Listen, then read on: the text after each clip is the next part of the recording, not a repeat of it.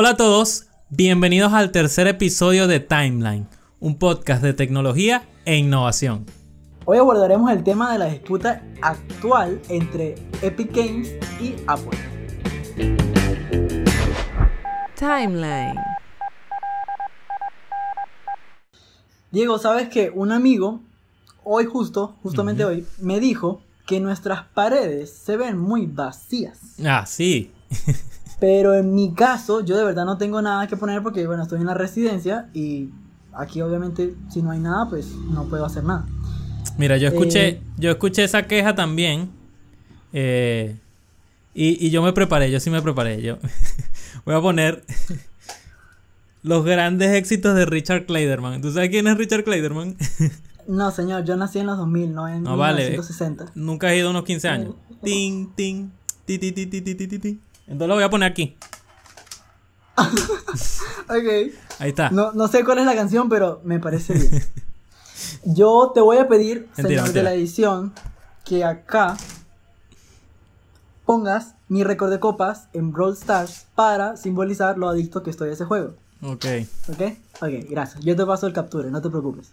Quiero recordarles que también estamos en Instagram y Twitter. Este, el usuario es Timeline Piso Pot. O hay mucha gente que le dice underscore, ¿no? Eh, ¿Quién le- Guau. nunca había escuchado, o sea, te lo juro, nunca había escuchado eso. sí, este, estamos en, eh, en Instagram y en Twitter. Síganos ahí. Y, y también suscríbanse al canal, ¿vale? ¿Por qué no se han suscrito? ¿Mm? No, si se han suscrito, hay bastante gente suscrita.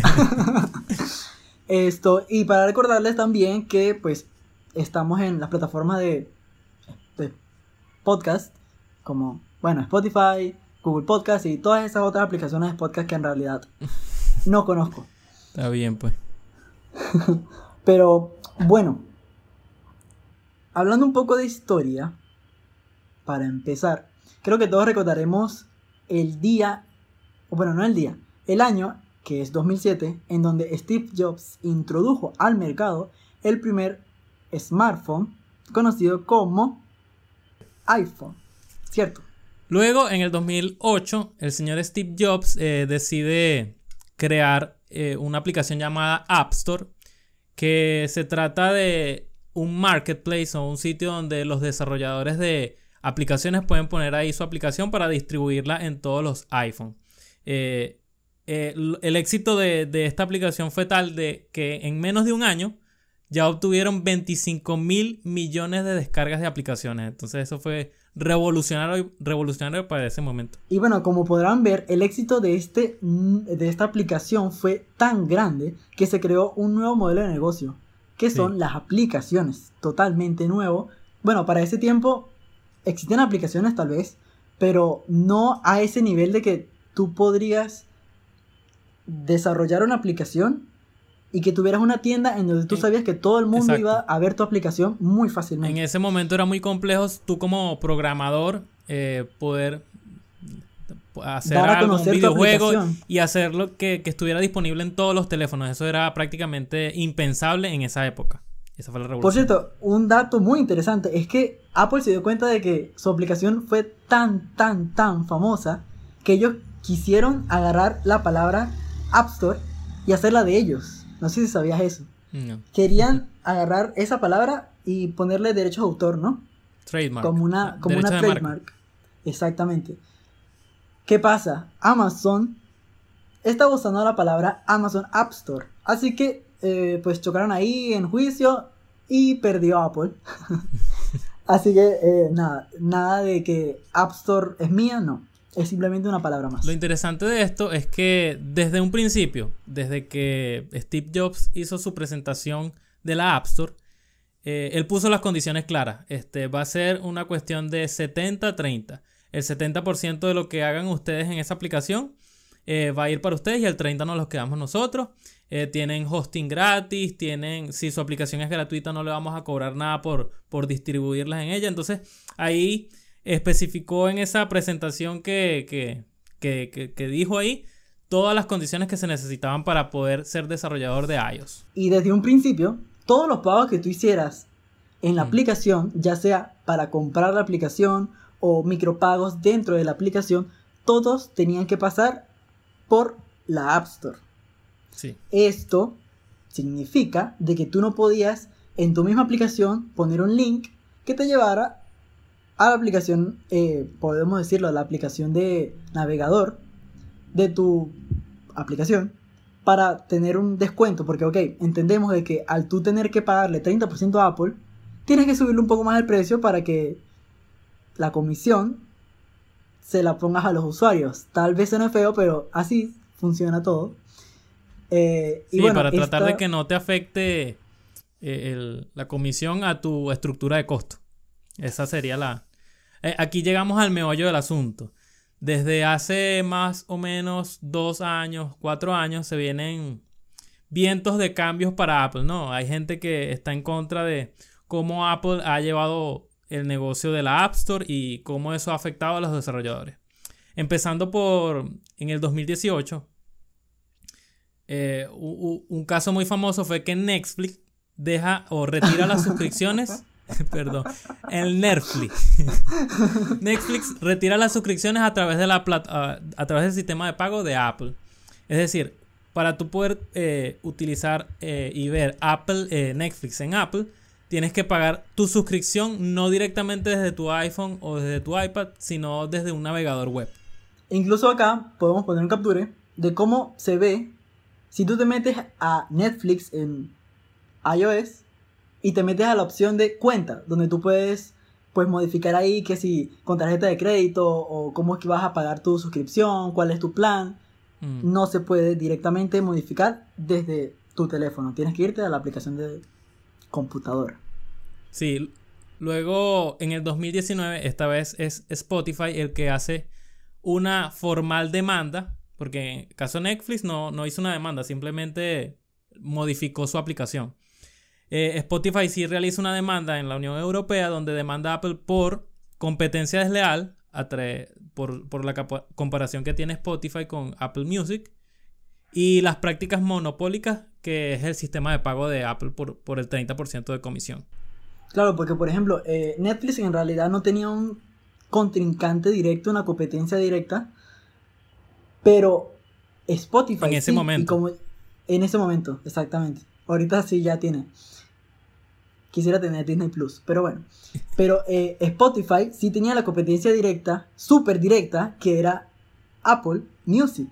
Que obviamente Apple Music va a ser más barata, ya que Apple no se va a recargar a sí misma una comisión de 30%. Pero Spotify sí tenía esa comisión. Posterior a eso, en el 2020, eh, una empresa llamada Basecamp, que desarrolló una aplicación de correo electrónico llamada Hey, denuncia que Apple este, está siendo anticompetitivo debido a que le obliga a tener características que ellos no tenían en, en el principio para su aplicación. Como por, como por ejemplo que, que se tuviera que registrar con, con las credenciales de Apple. Y otra cosa es que Apple copió muchas cosas de, de sus características a, a- su sistema operativo. Entonces a ellos eso le parecía eh, desleal, pues. En realidad eh, hay un tweet, incluso, lo pones por acá, eh, del, del CEO de la aplicación, en donde dice, oye, Apple me dijo que si yo no cumplía con todo lo que ellos me decían, y si yo no quitaba, él, él sí puso un link hacia un link externo para que la gente pagara directamente de su página web y le saliera un poco más barato. Eh, ok, ya sabemos que eso no se puede hacer, pero él lo hizo y Apple de una vez le dijo, mira, o me lo quitas o yo te quito a ti, pero de la App Store. Y obviamente esto es bastante indignante y el señor lo publicó. pero bueno, aquí llegamos a lo importante. ¿Qué tienen todas estas aplicaciones, estas empresas que hemos hablado en común? Que ellas cuando hicieron su demanda o cuando cambiaron algo, simplemente agacharon la cabeza y dijeron, ok, y buscaron otro camino. Epic Games, la creadora de Fortnite, que estoy seguro que ustedes la conocen, no se quiso quedar callada. Y aún sabiendo todas estas reglas que tiene Apple, un día, 13 de agosto de 2020, sin decirle a Apple, lanzó una actualización para Fortnite que permitía que las personas eligieran si pagar con App Store y Google Play o si querían pagar directamente a Epic y de esta forma tener un descuentico del 20%. Obviamente esto hace que Apple no le llegue nada de dinero. Si ellos pagan con Epic, todo se va a Epic, Epic, Epic. Así que Apple le dijo, mira, te pasaste. De verdad que eh, estabas, wow, no sé qué estabas pensando. Y quitó Fortnite de la App Store de una vez, unas horas después. Y bueno, Ahora, a eso le siguió Google. en Pero le dijo así, te pasaste. Le dijo, te di mi mano y me agarraste el brazo. Y bueno, eh, es entendible, es su aplicación, ¿sabes? Luego de que Apple y Google eliminan a Fortnite de, de sus stores, de Play Store y de App Store, Epic hace una demanda formal a, a Apple y a, y a Google, en, en este caso, por monopolio. Y bueno, la, la- se ensañó más en Apple, pues voy a leer una cita textual de la demanda. Dice, Apple se ha convertido en lo que una vez criticó, un gigante que busca controlar los mercados, bloquear la competencia y reprimir la innovación. Esto, fue esto es una cita directa de la demanda. Entonces, junto con esa demanda, luego de hacer eso, publican un video este, muy icónico y yo voy a poner aquí un clip. Ahí, ahí sí lo digo yo. eh. Yo voy a poner aquí un clip del, del video porque es importante ya que agarran como parodia un video que hizo, o digamos, un comercial que hizo Apple en 1984, donde promocionaba su, su computadora personal. Este comercial es muy valioso, tiene un significado muy valioso para Apple porque marca el inicio de una, de una era, pues. Fortnite trató de hacer lo mismo este, para hacer ver del malo, en este caso a Apple. En ese momento el malo era IBM porque controlaba este, la mayor parte de las fabricaciones de computadoras y en este caso Fortnite quiere hacer ver a, Apple como el malo, el, el que controla todo. Entonces Fortnite con sus muñequitos, con sus personajes de, de Fortnite, hace la misma parodia del video y en este caso, como ustedes pueden ver el video, es un personaje de Fortnite el que rompe el televisor y dice, hagamos que el 2020 no se convierta en un 1984. Tuché. Pero Epic, ¿qué argumentos tiene para decir que Apple es un monopolio? Bueno, por cierto, cabe, cabe aclarar que estos no son nuestros argumentos, son los argumentos de Epic y de Apple. Ojo. Disclaimer. Epic dice que Apple tiene total monopolio en su sistema de aplicaciones porque si tú quieres instalar una aplicación en iOS y en iPadOS, a juro tiene que ser desde la App Store, por lo que tú no tienes la posibilidad de elegir desde otra tienda de aplicaciones, desde la tienda oficial, nada. Sí o sí desde App Store. Y aparte, como ya hemos dicho, tú no puedes publicitar una forma de descargar tu aplicación que no sea la App Store. Incluso, bueno, como ya dijimos, si tú tienes tu aplicación y quieres hacer un pago, una suscripción, tienes que hacerlo, a juro, a través de la App Store o no sí, puedes. es muy distinto, por ejemplo, que con Android tú tienes una forma de poder instalar, ya sea con un marketplace externo, como es el caso de Samsung Galaxy, este, poder instalar aplicaciones desde otro sitio que no sea la Play Store. Pero ahí también Epic tiene un argumento que es que Android tampoco es súper sencillo instalar fuera de la Play Store. Porque, bueno, ya dijimos que Fortnite también se bajó de la Play Store, ya no está en Play Store. Pero el hecho de que tú puedas instalar una aplicación por APK en Android no significa que sea genial, porque los desarrolladores han dicho que Google en sus dispositivos, si tú descargas una aplicación fuera de la Play Store, igual te salen a cada rato avisos de seguridad Sí. y en el momento de desarrollar una aplicación engorroso. tienes engorroso. muchas restricciones, es muy engorroso. Sí. Incluso ahorita ellos están promocionando mucho el Google Play Protect, que es como para detectar aplicaciones maliciosas. Y Epic ha dicho que incluso sus aplicaciones les ha salido como que, oye, esta aplicación puede que no sea segura. Y es como, me estás obligando igualito a ir a tu A tu tienda de aplicaciones. Exacto. En contraparte, tenemos eh, los argumentos de Apple en contra de esta demanda. Lo primero eh, que hay que tener en cuenta, o lo primero que quiere hacer ver eh, Apple con respecto a la demanda, es que es, el modelo de negocio de Apple es un sistema de integración vertical. Es decir, ellos controlan desde el hardware hasta el software. Eh, desde lo que fabrican como tal sus teléfonos, el, el iPhone, el iPad, como la otra parte que es el software, que es el sistema operativo y algunas que otras aplicaciones que ellos manejan internamente. Por lo cual ellos con el App Store lo que quieren hacer es controlar eh, las aplicaciones que pueden estar dentro de ese software que ellos crearon. Entonces ese es el primer argumento. El primer argumento de que es mi tienda, pues, o sea, no puedes venir aquí con, tus condiciones, sino que es mi tienda. Lo otro que ellos dicen es que no es un monopolio porque el mercado de Apple solo abarca el 13% del, del, mercado de aplicaciones que, global que hay, actualmente. Entonces, y solo es para iPhone y para iPad. Esto no involucra a, la MacBook ni, a ningún otro servicio de, iPhone, de Apple. Entonces, ese es su segundo argumento, no es un monopolio.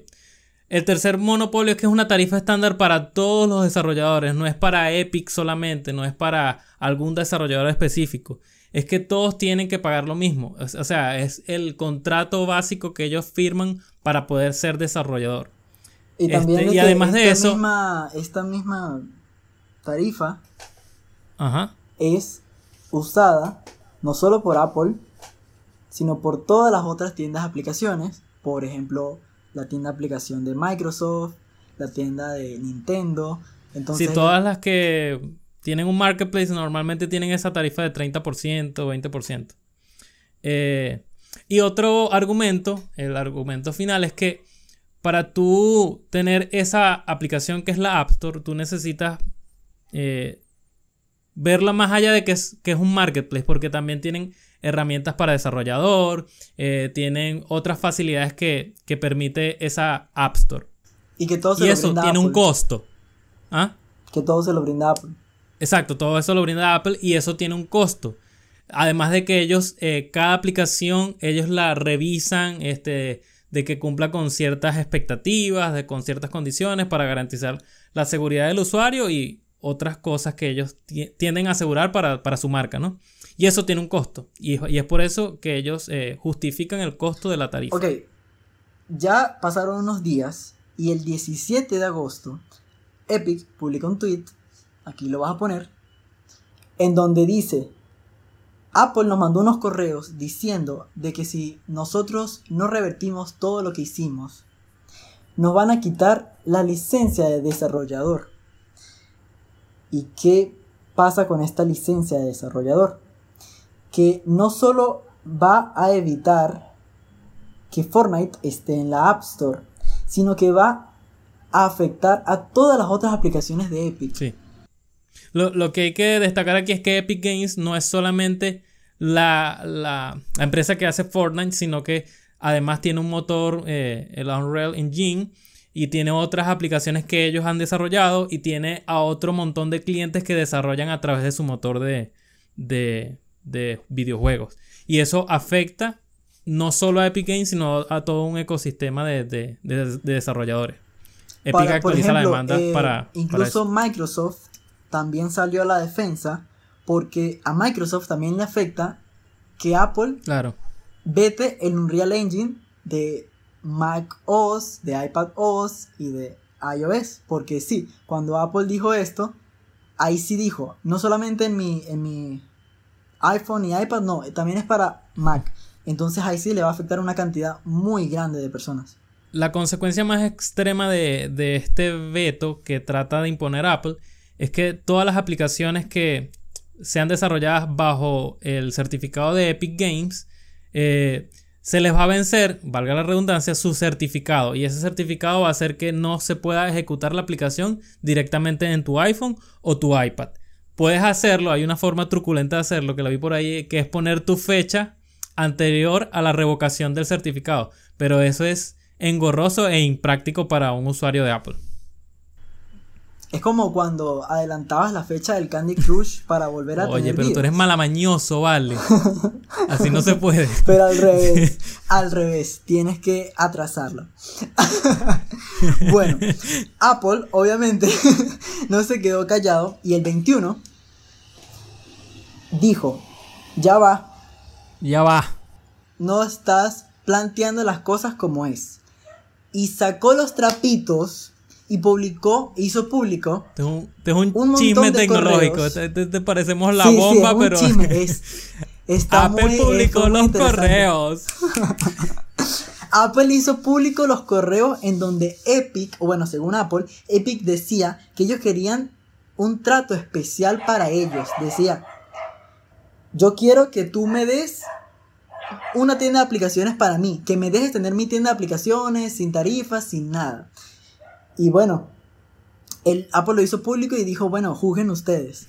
Pero el CEO de Epic tampoco se quedó callado y le respondió este tweet en donde decía, ya va, tú estás diciendo cosas que no son. En los correos específicamente digo que es para todos, no solamente para mí. Quiero que acabes con tu reinado, con tu monopolio de que solamente... Sí, bueno, lo importante ahí es que eh, Apple en, en su declaración o la respuesta a la demanda, en esos correos, él dice que como que si Epic Games quisiera un trato especial. Y ahí es donde él responde, no, eso es lo que tratas de... Un trato especial solo para Epic Games. Luego, el 25 de agosto, que es el día en el que estamos grabando, cuando se publique esto, veremos qué pasó por fin. Pero más allá de lo que pasó con Epic Games, el 25 de agosto, que es hoy, un juez dijo que Apple no podrá restringir el uso del motor de Unreal Engine en sus plataformas ni cerrar la cuenta de desarrollador de Epic Games en la App Store. Esto iba a suceder este, el día viernes 28 de agosto, pero ya con esta decisión es una decisión temporal de un juzgado, de un, de un juez. eh, y bueno, ya esto va para un juicio que comienza el 28 Y de lo septiembre. importante aquí es que esto no se hizo porque una jueza vio el caso y dijo, oye, no, esto no es justo. No, es porque Epic presentó una orden de restricción y la ganó, efectivamente. Le dijo, bueno, la medio ganó porque Epic también quería que Fortnite regresara a la App Store y eso es importante. Fortnite no va a regresar a la App Store, va a quedarse fuera. Significa que si tú juegas Fortnite y tienes un dispositivo de Apple, ya sea un iPad o un iPhone, no vas a poder jugar la temporada 4. Lo siento. Tienes que llorar en va- silencio. Esto llora eh, secándote con los billetes. Eh, esto va a afectar también a muchos jugadores, a muchos gamers. Y lo he visto, he visto en Twitter, hablaba mucho de eso, de que muchos que en realidad trabajaban de eso, pues sí se van a ver afectados. Claro, claro. Pero bueno, entonces, el juicio se va a postergar hasta el 28 de septiembre. Ahí empieza. Ahí va a empezar. Sí. Así que, ¿tú qué crees que va a pasar ese 28 de septiembre? Inicia el juicio. Eso es lo que va a pasar. si tu pregunta es quién ¿Qué cree más? que gane entre esa disputa, en esa demanda, yo digo que evidentemente Apple va a ganar. ¿Por qué? Porque las condiciones fueron preestablecidas y de un momento a otro tú no puedes venir aquí y, bueno, y incumplirlas. De modo que esa demanda la va a ganar Apple. Es lo que pienso yo. Pero eso no quiere decir que este, es un, eso es solo una batalla. Eso no quiere decir que Epic Games se vaya a quedar con eso, pues. Ahora te pregunto yo a ti. ¿qué, ¿Quién crees que ganará? No, sí, creo que. No sé si Fortnite va a regresar a la App Store. O yo creo que. Mira, fíjate. Al final, yo creo que Epic va a tener que decir, bueno, está bien. Para que pueda regresar Fortnite a la App Store. Porque no creo que Apple vaya a decir, bueno, dale, esto. Te dejo introducir este método de pago. Porque sí. No, yo creo que va a regresar toda la normalidad.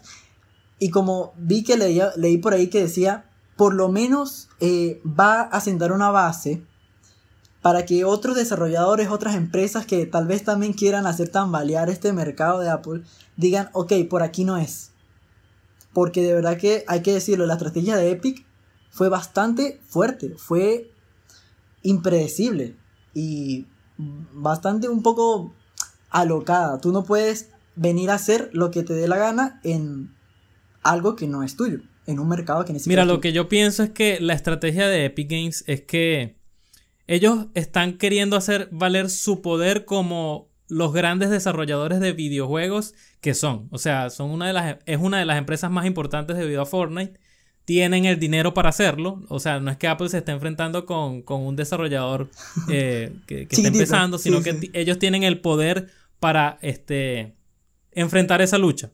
Yo no digo que, que sea una estrategia estúpida, lo que sí me pareció fue que es irreverente, pero que ese, esta acción va a generar un precedente para que no como tú dices que las demás personas se vayan a cobardar, sino que esto va a hacer que se genere una unión de más desarrolladores más desarrolladores se van a, a querer formar parte de esto y posiblemente Apple tenga que ceder algunas cosas, no digo que, cambie completamente.